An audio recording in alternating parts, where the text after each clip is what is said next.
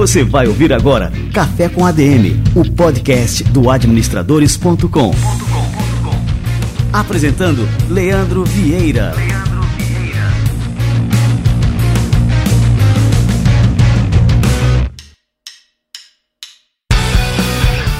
galera, está no ar mais um Café com ADM, a sua dose de cafeína nos negócios. Estamos começando o nosso episódio número 341.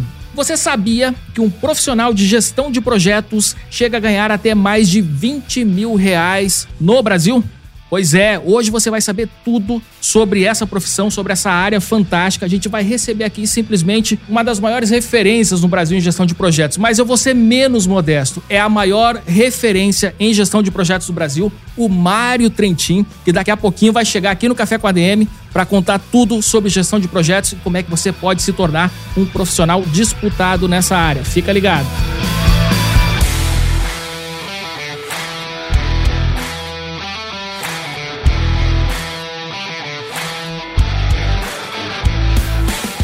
Mário Trentin é sócio-diretor da Trentin Gestão e Tecnologia, empresa que atua na implementação de escritórios de projetos, gestão ágil e arquitetura organizacional. Ele tem formação superior em engenharia elétrica pelo Instituto Tecnológico de Aeronáutica e um mestrado em gestão de projetos pela mesma instituição. Hoje o Trentin se dedica a gerenciar um canal no YouTube onde ensina tudo sobre gestão de projetos e a como iniciar uma carreira nesse segmento. E essa é a segunda vez dessa fera aqui no Café com a DM, Mário Trentin. Que honra te receber por aqui mais uma vez. Seja muito bem-vindo, cara. Muito bom, prazer enorme estar aqui contigo e pensar que cada vez mais a gente está executando projetos, vamos aprender um pouquinho sobre o que, que é isso, o que faz a profissão, que tem mais de 88 milhões de vagas sendo abertas no mundo até 2027, porque no final das contas é um profissional que está trabalhando em todas as áreas, projetos de marketing, recursos humanos, finanças, projetos das engenharias, tecnologias e muito mais. Nossa, cara, eu não tinha ideia do tamanho desse mercado. Então aqui a gente está falando no mundo inteiro 80 milhões de vagas. É muita coisa. E, Mário, eu queria transformar esse nosso episódio de hoje numa referência. Né? Quando alguém quiser aprender sobre gestão de projetos, é, as pessoas vão indicar: olha, escuta esse podcast aqui do Café com a DM sobre gestão de projetos com Mário Trentin, que você vai ter aí um excelente mergulho nessa área. Então, eu queria começar aqui explicando para a turma. Primeira coisa, né? O que, que faz um gestor de projetos, né? Quais são as atividades em que ele se envolve? Você já começou a pincelar aqui que não é só para a área de negócios, enfim, você pode trabalhar com marketing, com TI, com as engenharias e que é uma atividade que é essencial para que esses projetos nas mais diversas áreas realmente né, sejam realizados da melhor forma possível. Mas aí, o que, que faz um gestor de projetos, cara? Vamos lá, um gestor de projetos, basicamente, ele pega objetivos ou pega as ideias e transforma essas ideias em resultados. E como é que a gente faz isso? Existem padrões internacionais, melhores práticas, como, por exemplo, o Project Management Institute, Associação Internacional de Projetos. Então, essa é verdadeiramente uma disciplina, já tem MBAs de gestão de projetos. Fora do Brasil, tem graduação em gestão de projetos, para que a gente possa, em qualquer segmento, quando temos uma iniciativa para ser executada, quer dizer, algo que tem um começo, meio e fim, a gente precisa ter os passos para poder executar isso. E esses passos começam com um grande objetivo, por exemplo, poderia ser construir uma casa, um projeto. Poderia ser criarmos um novo site, uma plataforma como o Administradores, poderia ser a gente criar uma nova marca de saúde ou de beleza. Então, todos esses são exemplos de projetos. Alguma coisa que eu preciso criar, ter uma data de início, ter uma data de término para eu fazer aquele lançamento. Mas para que isso aconteça, a gente precisa quebrar aquele objetivo em partes. A gente faz isso no que chamamos de escopo do projeto.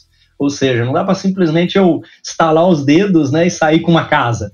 Preciso ter o desenho, esquema elétrico, aquisições, materiais, equipe, e tem uma sequência para eu poder construir isso senão não vou conseguir os resultados. Né? Vou fazer, por exemplo, uma casa que vai ter problemas de qualidade, vou construir o teto antes de ter feito as paredes, que parecem coisas absurdas quando a gente está falando de um produto físico, mas que muitas vezes acontecem no dia a dia da organização. Ela está perdida e não consegue atingir os seus resultados. Então, no grande resumo, a gestão de projetos é o que a gente entende hoje como a execução da estratégia. Muitas organizações definem para onde elas querem ir. Então, ano que vem eu quero aumentar minha receita em 20%, eu quero aumentar o meu market share em 10%. Aí elas colocam objetivos para isso, mas nada acontece muitas vezes, não sai do papel. Porque se você quer, por exemplo, aumentar a receita, vamos dizer que nós fôssemos uma fábrica ou uma indústria de bebidas como a Ambev, a gente quer aumentar 20% a receita. Não basta só vender mais. Eu preciso de projeto de logística, de projetos de centro de distribuição, projeto de expansão da fábrica, porque se eu vou vender mais, eu preciso produzir mais. Eu preciso de projetos de marketing, projetos de vendas, talvez até projetos de recursos humanos, porque quando estamos falando de uma empresa desse tamanho, né, quero aumentar 20% as vendas, vou precisar de novos talentos, programas corporativos de treinamento que também são projetos.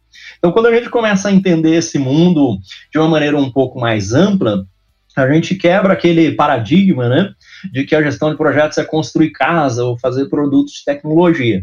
Essas 88 milhões de vagas que a gente falou, e é uma pesquisa do PMI no mundo inteiro, elas às vezes aparecem, eu compartilho muito lá no meu Instagram, quem quiser dar uma olhada depois, né, o arroba Mário Trentin, compartilho muitas vagas que eu recebo e olho no LinkedIn, às vezes você tem nomes diferentes. Hoje mesmo eu recebi que é um Senior Business Developer, uma pessoa que desenvolve novos negócios para a América Latina, e aí você olha lá embaixo, gestor de projetos. O cara tem o trabalho de comprar ativos na América Latina, então no caso lá são fábricas, é uma vaga que eu vi no LinkedIn hoje, publiquei. Então ele tem que comprar pequenas fábricas na América Latina, fazer o plano para recuperar aquela pequena fábrica e consolidar isso financeiramente. Então, uma pessoa que desenvolve novos negócios, às vezes a gente pensa numa pessoa que vai criar novos produtos, a gente pode pensar no coordenador acadêmico, ele vai criar novos cursos de MBA. O MBA é um projeto, né? Vou ter que fazer o marketing disso, professores, a logística, gravações, ou enfim, presenciais, para eu poder entregar aquele resultado. Então, cada vez mais a gestão de projetos é uma área muito demandada. A gente vê projetos de gestão de projetos em marketing, a gente vê projetos de eventos, fazer grandes shows, grandes feiras, tudo isso aí são exemplos de projetos e aí existem metodologias. Então, existe o que nós chamamos de metodologia tradicional, vamos falar um pouco disso ao longo aqui do podcast, e até sobre a semana da gestão de projetos que vamos realizar aqui em breve. Mas a gestão de projetos tradicional, eu defino tudo que vai ser entregue, monto cronogramas, etapas e vou executando aquilo com as boas práticas de projeto. E existe uma outra grande área dentro da gestão de projetos que chamamos de gestão ágil. A diferença é que na gestão ágil, eu tenho maior flexibilidade nessa execução. Todo mundo já deve ter visto aqueles quadrinhos, né? Do Scrum, um Kanban, que eu tenho as minhas entregas, vou movendo aquelas entregas, e aí eu posso modificar as minhas entregas ao longo do tempo. Mas mesmo assim, não é simplesmente colocar post-it na parede. Tem técnicas e métodos para essa sua gestão ágil funcionar bem. Show de bola. Cara, eu gostei que você falou que a gestão de projetos é a execução da estratégia. E eu acho interessante também a gente fazer aqui um parêntese, né? Dar um passo atrás para diferenciar o que, que é projeto né, e o que, que é planejamento. São duas coisas distintas. E dentro da área de negócios, da área de administração, a gente teve um boom do que a gente chama de planejamento estratégico. E até tem um autor, que é o canadense Henry Mintzberg, né, que ele escreveu um livro, Ascensão e a Queda do Planejamento Estratégico. O planejamento, assim, depois de um tempo, ele passou a representar um esforço né, muito grande que na hora que a gente vai colocar em prática, depois de todo aquele tempo, ele já não valia mais, ele já deveria ser revisto. Qual que é a diferença, então, do planejamento para um projeto? O projeto está nos nossos níveis tático e operacional ali, que basicamente é eu conseguir colocar os recursos e as competências de execução. Então, um livro que é muito bacana nesse sentido se chama Execução, que é um livro do Larry Boss de Han Charan, e ele acaba conectando esses dois mundos que você falou, Leandro, porque esses caras trabalharam com o Jack Welch, talvez um dos grandes expoentes aí de planejamento estratégico, né? Quais são os objetivos da GE?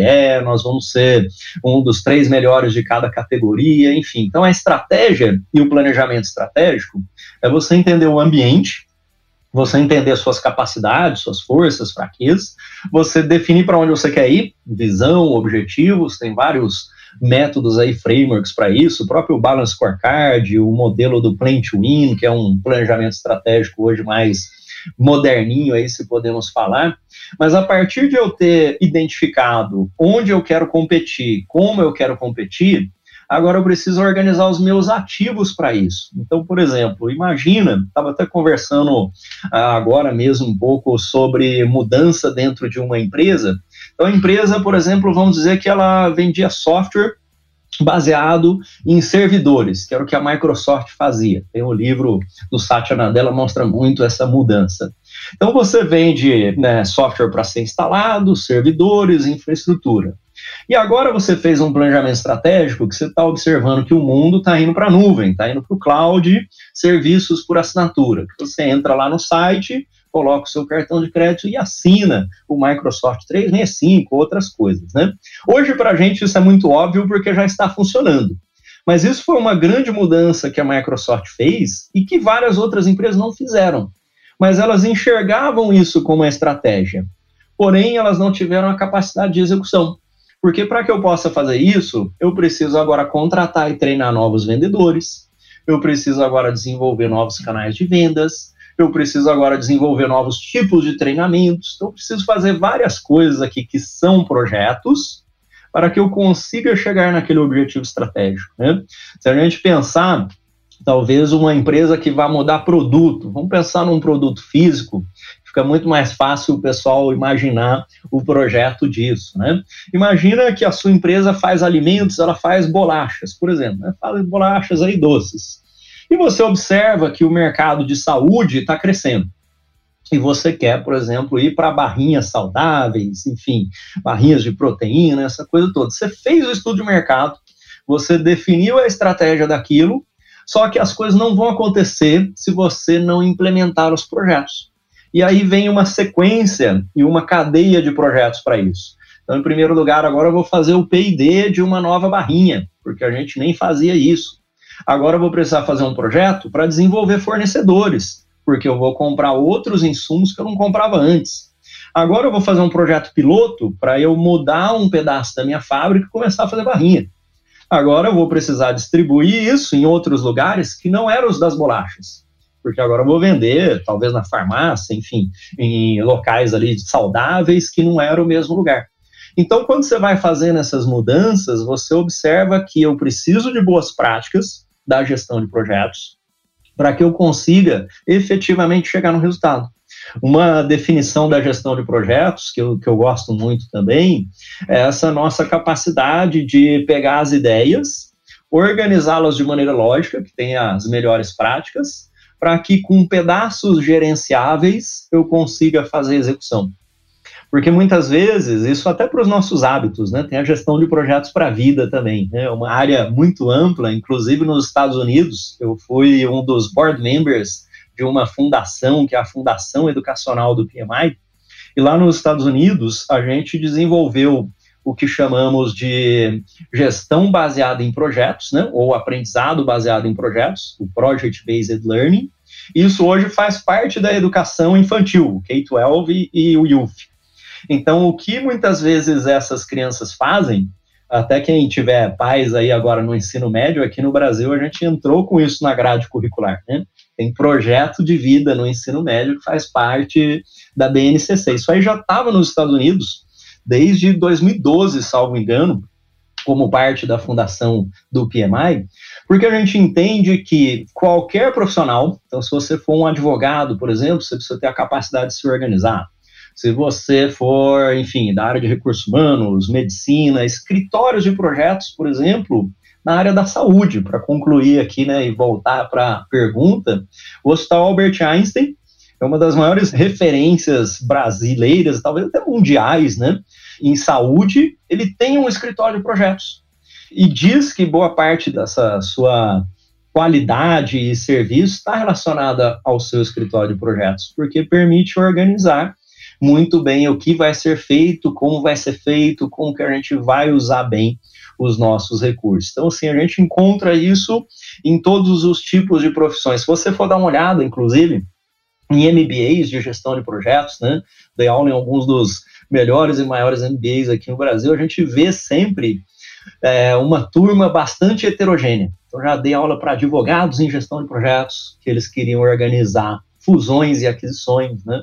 Tivemos empresas de fusões e aquisições que foram clientes nossas da nossa empresa aqui de consultoria, então a KPMG, enfim, outras empresas, tem até os casos publicados lá no nosso site, que quando você vai fazer auditoria, é um projeto.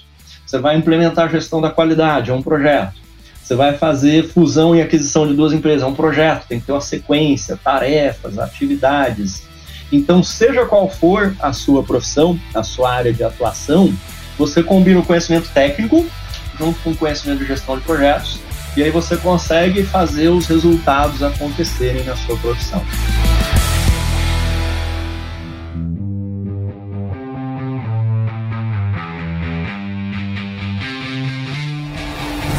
Dá para perceber, né, você falando que a área de gestão de projetos ela é bastante democrática. Ela abraça os profissionais de várias áreas, ela é necessária né, para profissionais de várias áreas. Agora a gente vê, observa, né, que tem um fit muito interessante com a área de administração e aqui já puxando aqui a brasa aqui para o café com ADM, para administradores.com, a gente observa, né, que os princípios, né, que estão envolvidos na gestão de projetos acabam demandando né, os princípios que a gente utiliza também na administração, gerenciamento, liderança, enfim, uma série de coisas né, que é necessário para se administrar e para se gerir um projeto.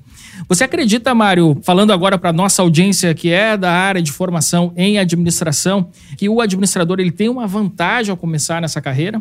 Como gestor de projetos? Com certeza. Acho que é, acaba sendo uma área muito democrática, como você falou, mas quem já tem uma base de administração, ele tem a vantagem de já entender sobre liderança, pessoas, estrutura organizacional, gestão financeira, que são todos aspectos importantes de um projeto. A gente pode comparar o projeto também, e vemos muita literatura em relação a isso, que o projeto é como se fosse uma empresa temporária. Então, quando a gente vai para a construção, por exemplo, já participei de fábricas ou a própria construção civil, você monta um CNPJ para a construção daquela fábrica. E aí você faz o plano de negócio, quanto que eu vou gastar, payback, fluxo de caixa, aquela coisa toda. Monto qual é o meu escopo, o que, que essa fábrica vai produzir, quais as etapas para a gente poder fazer aquilo. Executo esse projeto e aí quando eu concluo o projeto, eu passo isso para um comissionamento ou uma equipe que vai operar aquilo. Então a administração está muito ligada em boa parte do mundo, a gestão de projetos está dentro da administração, às vezes ali nas engenharias e nas tecnologias, a gente também tem a gestão de projetos com um cunho mais técnico, de arquitetura daquela solução, da tecnologia daquela solução, mas em toda a faculdade de administração, hoje, salvo engano, a gente encontra a gestão de projetos, e que é uma área que você, como administrador, e mesmo as outras pessoas de outras formações, pode se especializar para que você consiga também estar em diferentes indústrias. Então, assim como o administrador pode estar gerenciando uma indústria de bebidas, uma indústria química, o administrador está gerenciando um hospital, então ele consegue ter essa mobilidade e flexibilidade, o gestor de projetos também. Tem muitas vagas híbridas, presenciais, remotas. Cada vez mais a gente vê o gestor de projetos hoje no Brasil com a possibilidade de trabalhar para fora, home office, porque basicamente eu preciso organizar minha equipe em reuniões virtuais aqui no Teams, no Slack, organização de etapas, organização de tarefas, formação da equipe, gestão financeira do projeto. Muitas dessas coisas são possíveis de se fazer remotamente, o que abre inúmeras possibilidades, né? Quando a gente fala sobre remuneração, que você colocou lá no início, é claro que em toda profissão a gente tem aí ranges grandes, né? Então estamos falando aqui de pesquisa salarial do Robert Half ou outras também disponíveis aqui no Brasil. Tem que se considerar a senioridade, tem que se considerar a região, uma série de coisas. Mas cada vez mais a gente observa que a gestão de projetos está sendo demandada, então, hoje mesmo eu pesquisei aqui no LinkedIn, encontrei só colocando gestão de projetos quase 33 mil vagas, colocando Brasil e vagas ali. Então, gestão de projeto, por exemplo, no Instituto Ayrton Senna, é uma das vagas que eu vi. Então, quando estamos falando até mesmo de Gerando Falcões, estamos falando de instituições sociais, ele precisa fazer um projeto para captar dinheiro para poder fazer um projeto social, um projeto educacional, um projeto artístico. Então, tem vagas remuneradas nessas ONGs, vaga mesmo não de voluntário, mas salário ali para você trabalhar. As empresas de tecnologia, manufatura, etc., sempre tiveram isso. e cada vez mais em todas as áreas a gente encontra isso. E conforme você vai gerenciando coisas maiores, você vai subindo nessa escala de remuneração. Né? Então, vou começar com um projeto pequeno, dois projetos, agora eu tenho um projeto maior. Imagina, por exemplo, né, a gente tem dentro da área de gestão de projetos, inclusive, o que chamamos de mega projetos. Então, tem, por exemplo, o caso das Olimpíadas. Né? Olimpíadas lá de Londres é uma que está muito bem documentada, mas, enfim, várias outras. Teve alguém acima daquilo ali que montou a equipe, montou a estrutura de uma coisa muito grande ali que a gente precisa executar, né? Projetos de fábrica. O Brasil, inclusive, né? Acho que é uma coisa importante que da gente destacar também. O Brasil é um dos países mais importantes em gestão de projetos do mundo. Talvez você não tenha essa dimensão, né? Porque às vezes a gente pensa, aí, poxa, mas saía é lá nos Estados Unidos, na NASA, enfim. Várias empresas do Brasil já ganharam prêmios mundiais um deles, a Celulose Rio Grandense, por exemplo, foi uma das finalistas do Prêmio Mundial do PMI, construção de uma fábrica de celulose na cidade de Guaíba, do Rio Grande do Sul, acho que um projeto de alguns bilhões de reais, que envolveu a sociedade, construção de escola, construção da fábrica, construção de uma série de outras coisas ali. Então a gente tem muita coisa boa aqui, né? A Embraer concorreu a projetos mundiais, uma série de outras coisas, grandes eventos. Você pensar o Rock in Rio é gestão de projetos na veia ali, né? Tem cronograma, tem entregas, tem aquela coisa toda, porque você que talvez foi em algum show aqui em São Paulo, no Rio, em qualquer lugar, Parece que é simples, é só você chegar, pegar sua pulseirinha, enfim. Imagina que são meses de planejamento, equipamento, segurança, alimentação, enfim, uma série de coisas ali. Então, quando a gente fala de uma pessoa que é um gerente de eventos, um diretor que monta feiras de comércio, né, feiras aí, feiras automotivas e outras. Um dos casos apresentados algum tempo atrás aqui no Brasil era a própria Fórmula 1, então, o gestor de projetos da Fórmula 1 no Brasil, buscar patrocínio, fazer reforma, fazer várias coisas, aí você começa a ver de verdade que é um mundo de possibilidades como carreira. Seja para o administrador aqui, que já tem um, um conhecimento de gestão financeira, de outras coisas, ele vai aprender o que são os padrões e melhores práticas de projeto, como o Guia PMBOK e outras referências aqui importantes para a gente ou mesmo as pessoas de outras áreas. Então, eventos, recursos humanos, marketing, tem um mercado verdadeiramente grande na gestão de projetos, com certeza. Sem dúvida. E eu queria falar um pouquinho mais sobre essa questão salarial, porque aqui no Administradores, Mário, a gente está inserido né, no mundo da administração e acaba que a gente se tornou né, uma grande ouvidoria dessa área de administração. Então, é muito comum, por exemplo, a gente ouvir queixas dos administradores, mais a turma ali recém-formada, com relação aos salários da administração. Então, assim, sempre diz: ah, não, quando vai se candidatar a uma vaga, é para ser um assistente administrativo, eles exigem que você seja formado em administração e o salário é bem pequeno.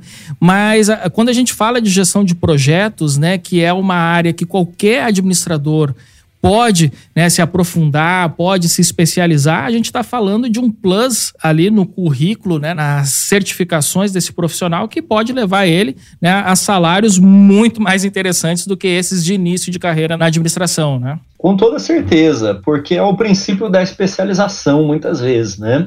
Então, isso vale para tudo, para o engenheiro que vai virar gerente de projetos, para o administrador que vai virar gerente de projetos, porque o que eu observo na minha carreira aí, né? Eu vim de engenharia, e assim, também a engenharia às vezes tem seu piso e tem muita gente que nem ganha o piso e entra lá também como assistente de planejamento, entre outras coisas. Então eu comecei como engenheiro, e aí cuidando da parte de manutenção, coordenador de manutenção, gestor de manutenção, e o meu progresso veio de me tornar gerente de projetos de engenharia e começar a gerenciar projetos cada vez maiores. Então, enfim, eram projetos de energia, telecomunicações, uma parte do projeto, depois do projeto como um todo, a implementação de projetos de tecnologia e assim por diante. Porque uma coisa que a gente tem que ter em mente, todo mundo que está ouvindo aqui, seja qual for a sua profissão, é que a nossa remuneração, pessoal, quer queira, quer não, é o que aquele seu cargo ou função adiciona à empresa, certo? Então, sim, não tem muito como a gente fugir disso. Então, se eu entrei como engenheiro para cuidar da manutenção, de certa maneira aquilo é baixa especialização. Eu tinha acabado ali de me informar. Pode ter várias pessoas que cuidem de manutenção. Se eu saísse, outra pessoa entraria rapidamente e assim por diante. Também não tinha uma grande receita ou uma grande economia para a empresa. Se eu tivesse, né, fazia minhas rotinas de manutenção, assim por diante. Conforme eu me especializei na gestão de projetos, tinha menos pessoas especialistas como eu. Então, hoje ainda é um grande número de vagas, né? Você pode pesquisar por aí. A gente busca uma especialização e aí eu comecei a me tornar responsável por esses projetos. Quando estamos falando sobre um projeto, a gente está falando sobre a criação de valor imediata e direta. Né? Imediata no sentido da duração do projeto.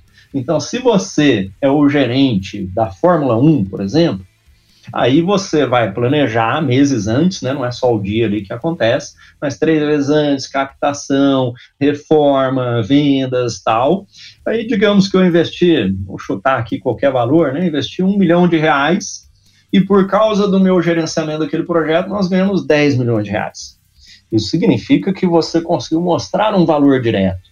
Podemos falar aqui, talvez, de um gerente de projetos, né, uma coisa que está muito em alta hoje. Se você pesquisar por aí, você vai ver gestor de projetos de marketing.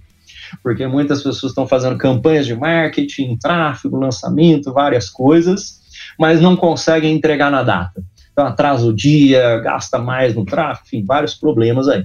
Então, se você vê por aí uma coisa muito demandada na atualidade, o gestor de projetos de marketing, por exemplo. Por quê?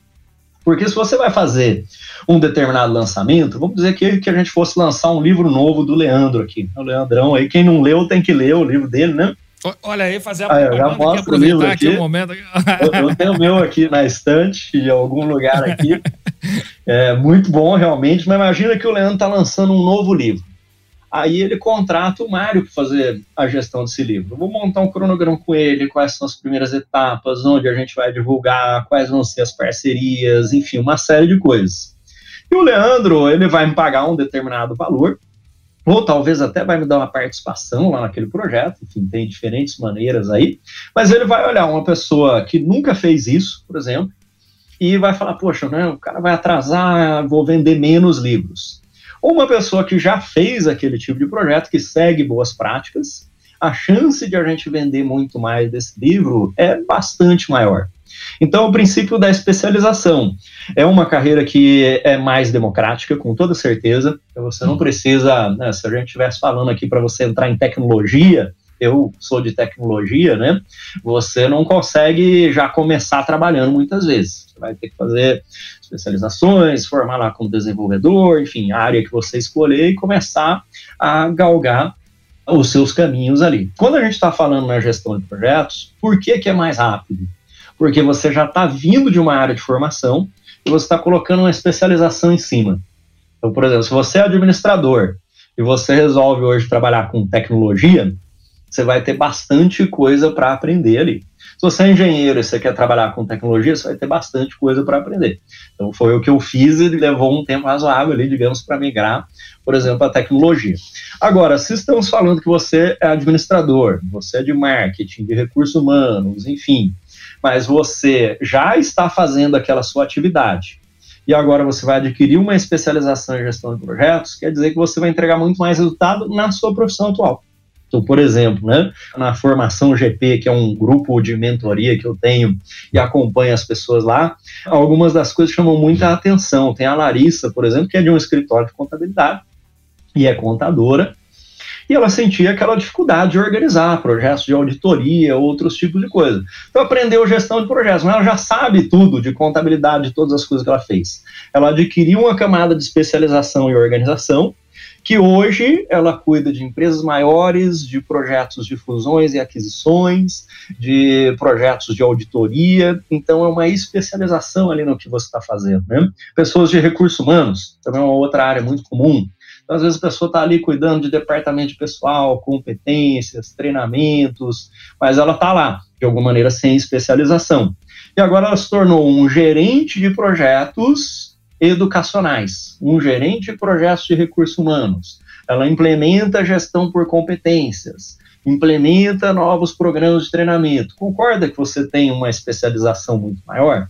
Então é isso que o mercado tem buscado, as pessoas que não somente conheçam a área específica que ela tem de formação, mas a gestão de projetos em cima disso, né? Inclusive, deixar uma recomendação de livro aqui, acho que um dos melhores livros que eu já li, para você que não é gerente de projetos, quer virar gerente de projetos, chama Gestão de Projetos para Não Gestores. E nesse livro ele fala uma coisa que foi marcante para mim e que eu sempre procuro passar aí para os colegas, enfim, para os alunos, que quando você está avançando num caminho técnico, chega um momento em que você vai ter um batente salarial e até de carreira. E aí você precisa aprender a gestão e a gestão de projetos para que você possa superar aquilo. Pensa no seguinte: se você é uma pessoa que fez administração, especializou em vendas, é um excelente vendedor, você vai ter bons bônus e uma série de coisas, vai chegar um momento que a sua empresa vai falar: ah, Mário, seja gerente comercial, seja um gerente de novos negócios. Agora você vai ter que abrir filiais nossas lá no Mato Grosso. Você vai ter que adquirir outras empresas para a gente poder vender mais. Aí esse profissional que era muito competente na área dele vai começar a atrasar nos cronogramas, gastar mais dinheiro, ter problema em formar a equipe, uma série de coisas, e aí ele vai ter dificuldade. Então ele coloca vários desses exemplos, né? Se você é um gerente de RH, você vai se tornar um diretor de recursos humanos, agora você vai precisar implementação de software de recursos humanos, você vai precisar desenvolver um projeto de capacitações, enfim, uma série de coisas. Então essa capacidade ou essa especialização de organizar o trabalho de uma iniciativa estratégica, que é a nossa gestão de projetos, ela é fundamental para todo profissional.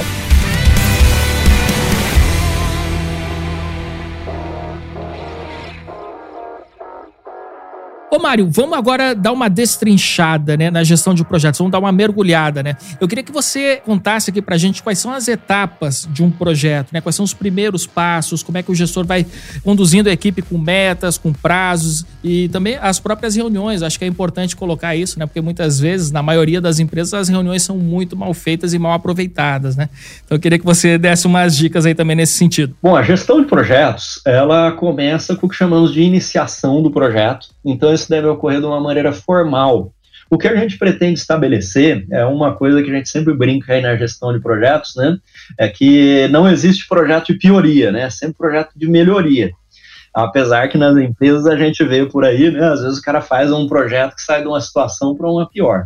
Então a primeira coisa que você tem que fazer nessa iniciação é entender qual é o estado atual e o estado futuro. Então isso é, é o começo do projeto. Então, minha situação atual, por exemplo, vamos dizer que a gente quer lançar um novo curso, na situação atual tem uma demanda, todo mundo quer, lá, aprender finanças, e a gente quer criar um curso que vai atender aquela demanda. Então, a situação atual, situação futura.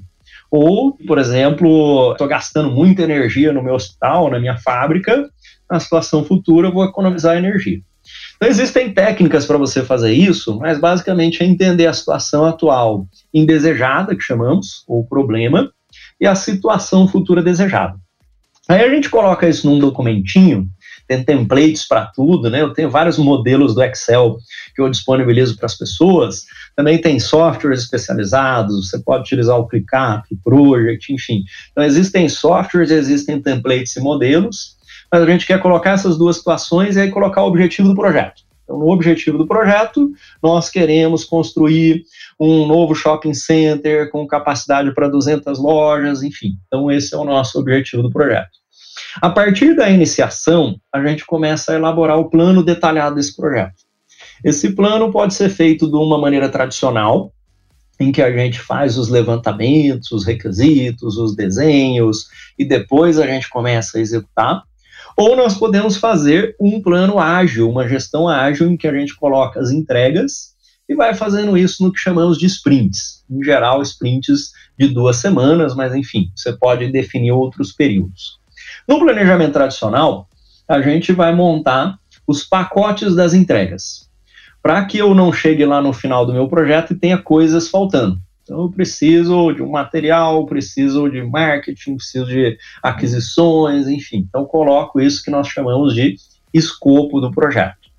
A próxima coisa são as tarefas, porque no escopo eu sei o que precisa ser feito, mas agora eu preciso saber quem vai fazer, eu preciso de um pintor, preciso de um programador, preciso, enfim, de vários tipos de coisas.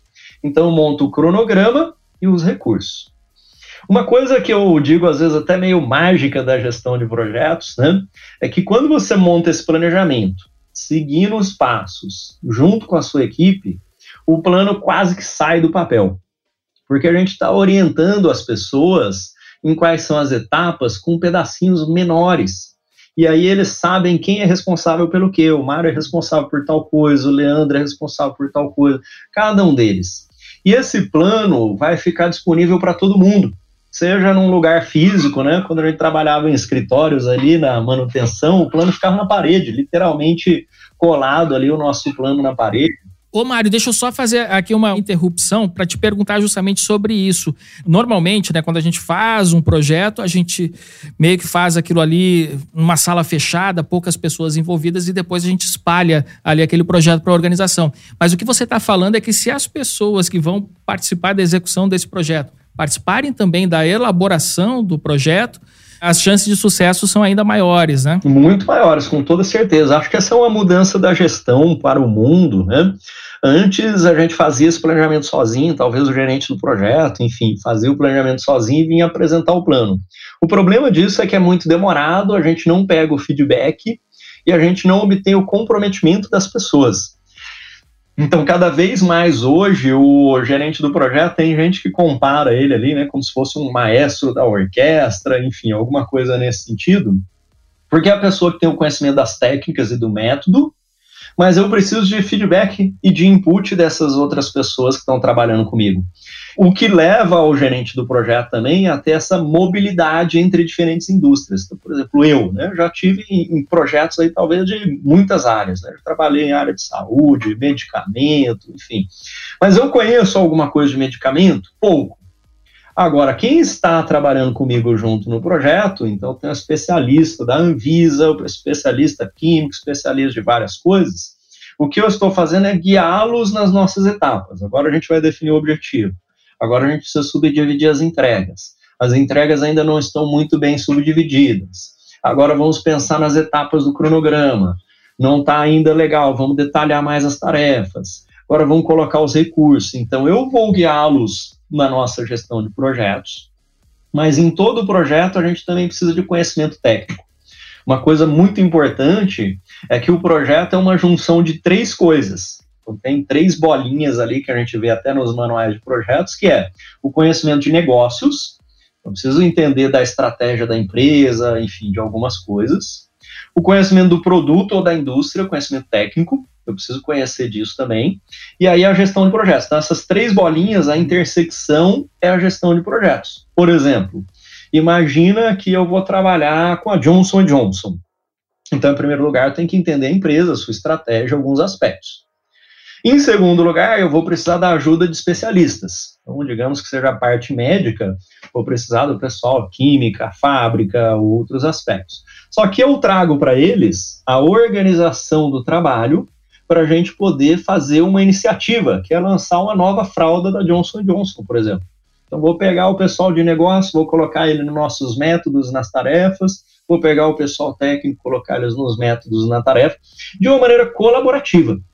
Então, quanto mais colaborativo for esse trabalho, como você mencionou, Leandro, ele vai ser muito mais completo, porque aí eu tenho informações de várias áreas, né? Hoje os projetos são multidisciplinares, se a gente até pensar nas empresas, acho que esse seu comentário é muito importante, porque muitas vezes a gente tem as empresas divididas em verticais lá de operações, logística, fábrica e tal. O projeto é uma coisa transversal, chamamos matricial.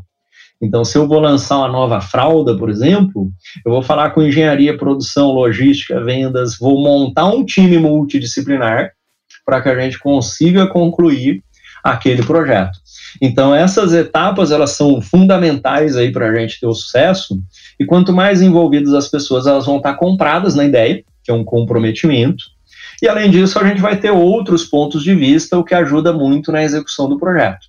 Depois disso, né, estando o plano pronto, seguindo aqui para nossa execução, A execução do plano exige o dia a dia do projeto, que chamamos de direção do projeto. Então, tem reuniões, vem aspectos de liderança, feedback, de a gente poder avaliar o trabalho, comunicações, então, gestão das informações, das reuniões. Em paralelo com isso, a gente tem o monitoramento e controle. Então, para essas grandes áreas, né, essas são as grandes áreas do projeto: a iniciação, planejamento, a execução monitoramento e controle e o encerramento. Mas dentro de cada uma dessas grandes áreas, a gente tem várias técnicas. Então a gente vai ter, por exemplo, técnicas para coleta de requisitos, técnicas para reuniões, e aí que o gerente de projetos vai se especializando ainda mais.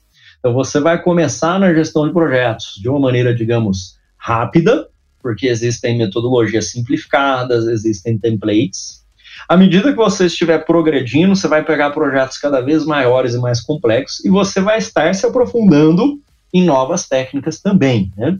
Então, não vai ser uma coisa que você vai aprender ali em três dias, você pode ter uma visão geral e a partir disso começar a aplicar nos seus projetos. Aí você vai vendo que tem outras coisinhas, você se aprofunda naquelas outras coisas. Então, para mim, né, é uma especialização hoje muito valiosa democrática, porque você pode vir de qualquer área de formação, mais rápida de começar, mas isso não significa que você não vai continuar, como tudo na nossa vida, né? Falamos aí do lifelong learning, você vai continuar aprendendo novas técnicas ao longo do tempo.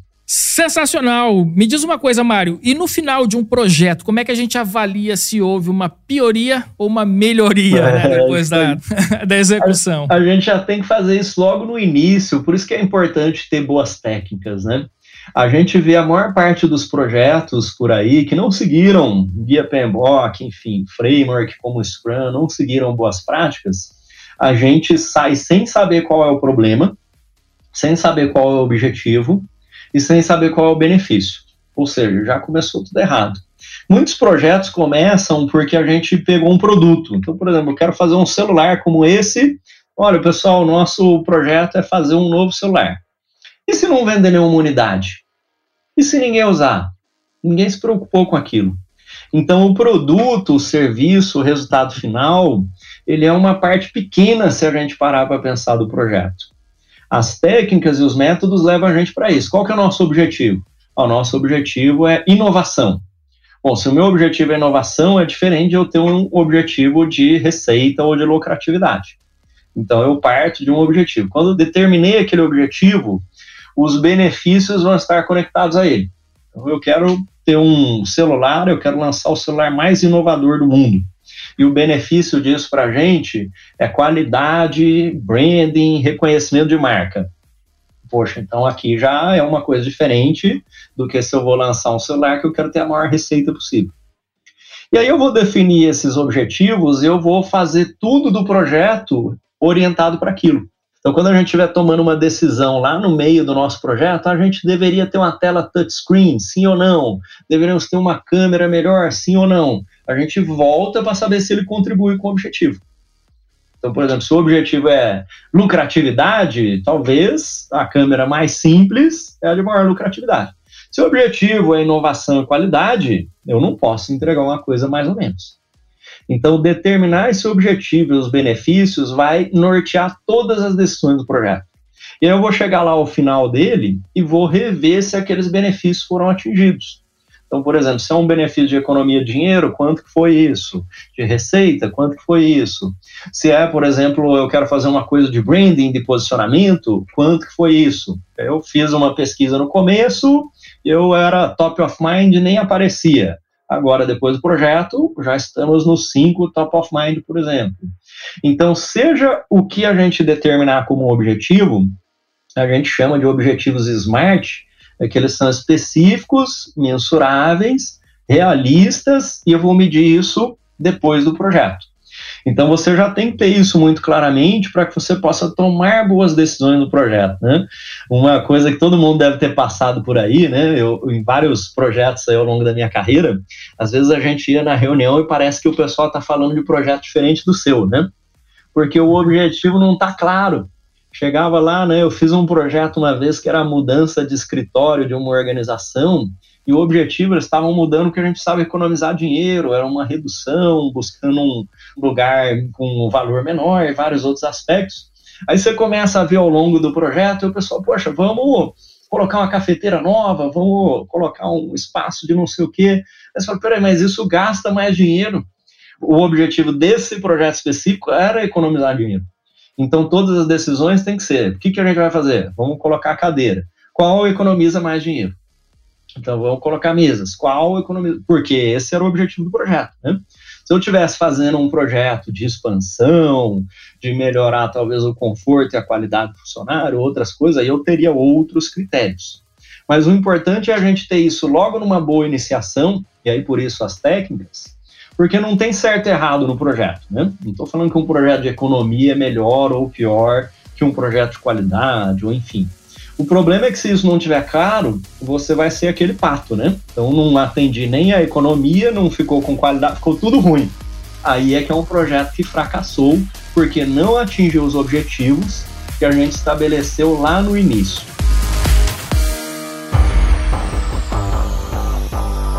Ô Mário, você falando aí, eu comecei a pensar aqui numa experiência recente minha. Recentemente a gente fez uma viagem em família, uma viagem de motorhome, era o sonho ali da nossa vida fazer essa viagem de motorhome lá pelos Estados Unidos. E eu, o meu planejamento, a minha gestão de projetos foi num bloco de notas, tá? Foi no bloco de notas que eu ia colocando, tal dia nós vamos para cá, tal, e olhando ali o Google Maps ali para fazer aquela rota. E aí no final das contas, né, eu cheguei com um orçamento X, bastante, né, feliz por ter conseguido, enfim, né, um orçamento econômico para fazer essa viagem. Só que na prática, na execução desse meu projeto, né, esse orçamento praticamente dobrou. Então, que é um erro muito comum, essa questão da gestão de recursos, a previsão dos recursos. Qual que é o segredo para essa área que é tão crucial, né, para um projeto? Seja bem executada também, a questão da gestão dos recursos. Sim. O segredo é a gente fazer um bom planejamento e um acompanhamento. Às vezes, o gasto maior foi porque a gente não fez boas estimativas. Então, tem duas coisas, né? Uma é que tem que ter boas estimativas, aí um bom plano, um plano sólido para que ele seja execuível, vamos dizer assim. E, obviamente, a gente tem que ficar em cima porque o plano não se auto-executa, né? A gente tem que acompanhar as atividades. Mas é legal porque no programa da Universidade de Londres, lá o Pearson College, a turma anterior também, que foi em janeiro, teve um colega que ele montou o plano e ele seguiu tão à risca que muita gente hoje quer copiar o plano dele quem vai lá para Londres, porque ele não gastou quase nada, fez exatamente tudo ali no prazozinho dele, mas eu acho que isso está ligado a você ter feito um bom planejamento, que, por exemplo, né, só o fato de a gente anotar seja num bloco de notas, mesmo numa ferramenta de projeto, em outras coisas, eu posso estar com coisas não realistas. Então, por exemplo, vamos dizer que eu quero ir para Disney com a minha família, eu falo, ah, vou anotar aqui. Então, vou sair sábado, vou chegar domingo, domingo eu já vou para Disney, terça, enfim, posso colocar coisas assim. Então, nós mesmos, até nas nossas viagens em família também, o que a gente foi vendo é o que é possível fazer e o que não é possível fazer, até porque tem criança e tudo mais, né? Então, a gente nunca coloca muitas atividades porque já não é realista. Por exemplo, sei lá, se você pensar aqui em São Paulo, de manhã vamos estar tá lá no Ibirapuera e 10 e meia vamos estar tá lá em Alphaville, pô, espera aí, é duas horas e meia só para ir de um lugar para o outro. E você também não vai descansar, não vai almoçar nem nada. Então, esses são exemplos de coisas não realistas. Então, o que a gente faz até nesse planejamento, muitas vezes, né, seja uma viagem, um evento, alguma coisa, que a gente usa informações históricas. Poxa, chegamos um dia de parque, um dia de descanso, vai no parque de novo, vai compras, aquele negócio todo, porque você começa a usar lições aprendidas. Eu acho que esse exemplo que você falou de um planejamento familiar, de uma viagem, alguma coisa, ele remete muito ao que a gente precisa fazer nas empresas porque senão a gente não está usando a boa técnica de projeto e não estamos construindo a gestão do conhecimento. Porque a primeira vez que você for fazer um projeto, isso todo mundo tem que ter em mente, a gente vai ter muitos desvios. Por quê? Porque é a primeira vez. Então, a primeira vez que eu vou construir uma casa, pode custar um pouco mais, um pouco a menos, mas eu vou procurar seguir boas técnicas, vou fazer o controle, vou fazer uma reunião, vou visitar a obra frequentemente. Isso reduz os desvios. Mas como é a primeira vez que eu fiz, eu vou ter um pouco mais de desvios. Se você for construir uma segunda casa e você repetir os mesmos erros, aí é má gestão de projetos. você for na terceira casa, mesmos erros, aí pior ainda. Então, conforme você vai construindo isso, né? Eu, por exemplo, que passei por vários tipos de projetos, até de indústrias diferentes, hoje eu consigo ter uma boa previsibilidade. Então, isso também vai te tornar um profissional mais valioso. Né? Hoje eu posso ajudar você com um tempo que demora em manutenção, parada geral de manutenção. Eu tenho histórico de construções de fábricas que a gente já fez, histórico de quanto tempo demora para lançar um produto, algumas coisas. Então, você vai adquirindo essa experiência com base nas boas práticas, e aí você vai poder revisitar técnicas de estimativa, riscos associados a isso. Então, com toda certeza, né, vale aí para o nosso exemplo familiar, para você que tem uma empresa ou está abrindo uma empresa, para você que é um profissional de determinadas áreas. A gestão de projetos, né, muitas vezes até conversando com colegas sobre isso, né, eu já falo para ele que eu acho que aquilo ali não vai funcionar porque as etapas do planejamento são fundamentais, mas a gente também vê o que funcionou na prática ou não. Você chega e fala, ah, Mário, eu vou abrir aqui uma empresa em dois meses e a gente vai produzir, sei lá, um novo mouse, um novo celular e no terceiro mês a gente vai estar tá vendendo. Poxa, vai fazer benchmark, então a gente tem histórico de projetos por aí também, né?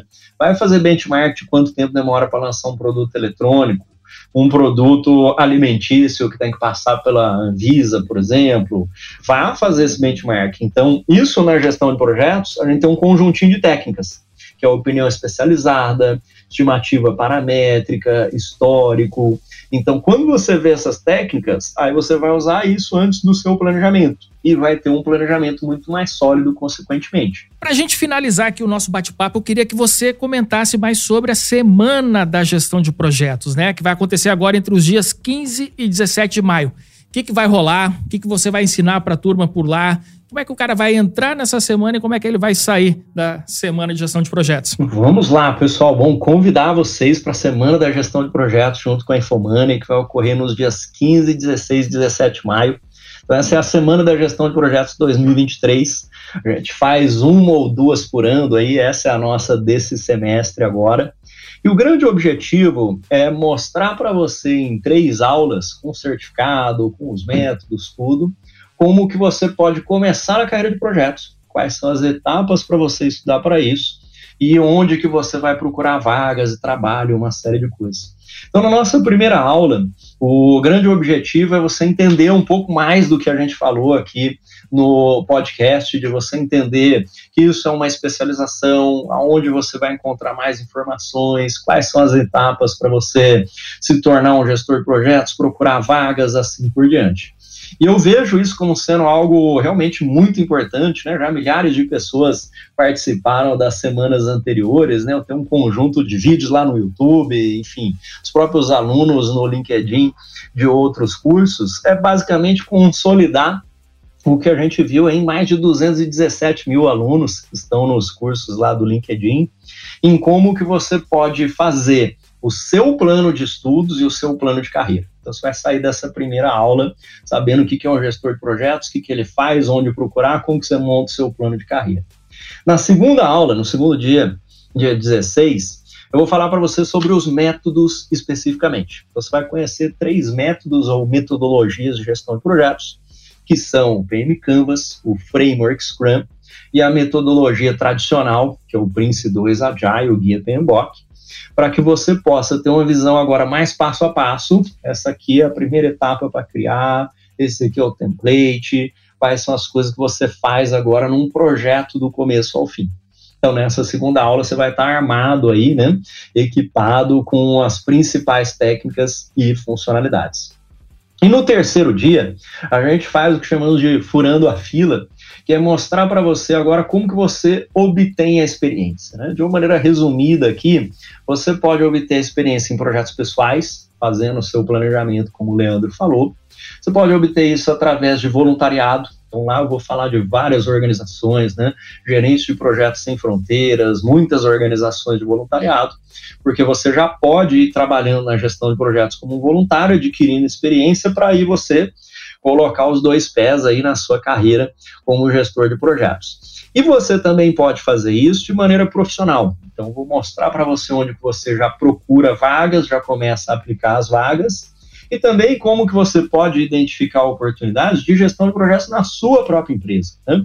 Porque muita gente fica pensando nisso, né? Eu gostei da gestão de projetos, li, eu vejo meus alunos de MBA, né, dando aula em MBA desde 2008, aí eu falo para as pessoas, não adianta só você estar tá fazendo os módulos do MBA, se você não estiver aplicando isso em algum lugar, buscando as vagas, que é o terceiro dia ali do Furando a Fila, que eu posso fazer um, dois, dez MBAs, ler 100 livros, mas aí na hora que eu for apresentar o meu currículo, não tem nenhum projeto, fica difícil para você conseguir a vaga. Então, o caminho desse fura-fila é, por exemplo, você que está aí trabalhando na área de marketing, recursos humanos, engenharia da sua empresa, você não trabalha com projetos, mas você vai começar a estudar as coisas do segundo dia que eu vou te falar, métodos, metodologias, e você vai chegar próximo lá. Agora estão abrindo uma filial da minha empresa. Poxa, José, será que eu posso te ajudar? Ver o cronograma, enfim. Então, como que você vai poder obter essas experiências? Porque no final das contas, pessoal, né, esses três dias você tem o certificado, você aprende as coisas. No final das contas, o que nos leva para as vagas de gestores de projetos são os projetos que a gente está descrevendo no nosso portfólio, que é até um artigo que eu publiquei há bastante tempo atrás aqui no Administradores. Vai lá, bota aí administradores.com e vai dar uma olhada aí que a sua carreira, né, o seu currículo é o seu portfólio. Porque quando a gente olha hoje os currículos dos profissionais, em quaisquer áreas, a gente tem currículos muito parecidos, né? Então, se você olhar o meu currículo, seu meu nome, vai ver lá, fez engenharia, mestrado, MBA, 100 mil pessoas fizeram engenharia, mestrado MBA, né? Agora, se você for ver o meu currículo com o meu nome, como ele está descrito lá no LinkedIn, por exemplo, você vai ver, criou o projeto da fábrica da Áustria, um projeto de cento e tantos milhões de reais, montou equipe, terminou no prazo, criou o projeto de lançamento da plataforma educacional Start, também um projeto lá de 2,5 milhões, teve lá os seus 12 mil alunos, enfim. Então, os projetos é que são o diferencial. Você vai olhar aqui, né, o Leandro aqui fez o projeto do portal administrador, fez o projeto do seu livro, fez o projeto de um evento. Este tipo de coisa é que mostra para os nossos empregadores aí, potenciais parceiros, o que a gente tem capacidade de executar. Então, muito mais do que somente o conhecimento, né, você ter essa aplicação. Então, esse é um resumo aí dos nossos três dias. Inscreva-se, então tem os links aqui também. Tem o link lá no meu Instagram, quem quiser dar uma olhada, né, tá lá na bio, link Instagram barra Mário Trentin. Mas tem os links aqui, acho que a gente vai largar os links também junto com o podcast, né? Vamos colocar na descrição aqui do episódio, então fica bem fácil para quem está escutando agora, né? Só ver a descrição do episódio e clicar no link. Cara, eu vou participar da semana de gestão de projetos. Eu quero aprender cada vez mais contigo, Mário. Você é uma das minhas grandes referências, é um cara, um grande amigo. E, cara, amigo bom é esse que a gente, né? Além da amizade, a gente também aprende, né? Um com o outro. E eu aprendo demais contigo aqui, Mário. E mais uma vez, cara, queria te agradecer aqui pela presença no Café com a DM. Sempre quando a gente chama, você está sempre à disposição. É um cara extremamente generoso, que compartilha tudo aquilo que aprende, né? Tudo aquilo que conhece. E, pô, foi mais aqui um Café com a DM sensacional aqui contigo, cara. Muito obrigado mesmo. Tudo bem, obrigado e até a próxima. Valeu demais. Mário Trentin, e você aí, fica ligado na Semana de Gestão de Projetos. O link está na descrição do programa. Se inscreve, não perde. Você vai aprender diretamente com essa fera. Mário Trentin, como eu falei aqui no começo do programa, a maior referência brasileira em gestão de projetos da atualidade. Você que está aí nos assistindo, nos escutando, compartilhe esse episódio com seus amigos, seus conhecidos, com quem vai tirar proveito desse conhecimento incrível que foi gerado aqui hoje com Mário Trentin. Beleza, galera? Na semana que vem a gente volta com mais cafeína para vocês. Combinados então? Então até a próxima semana e mais um episódio do Café com a DM, a sua dose de cafeína nos negócios. Até lá.